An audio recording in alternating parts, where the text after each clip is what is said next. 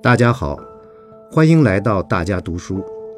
我是汪小媛，曾在乌拉圭、哥斯达黎加、哥伦比亚等国担任过大使。今天我为大家朗读的内容是：推动中拉关系进入新时代。这是习近平总书记2021年12月3日向中国拉共体论坛第三届部长会议发表的视频致辞要点。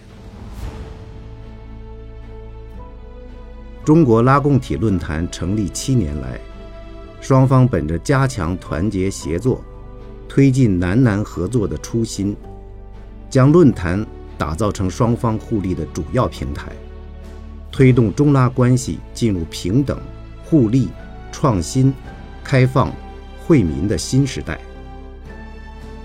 当今世界进入新的动荡变革期，中拉都面临着推动疫后复苏。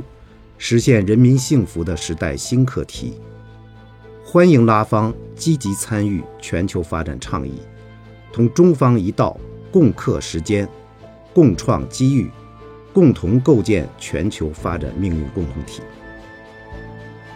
历史告诉我们，和平发展、公平正义、合作共赢才是人间正道。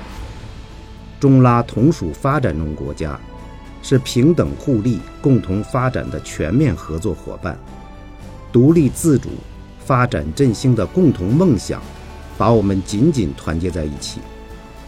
让我们共同谋划中拉关系蓝图，增添中拉合作动力，为增进中拉人民福祉和人类进步事业做出新贡献。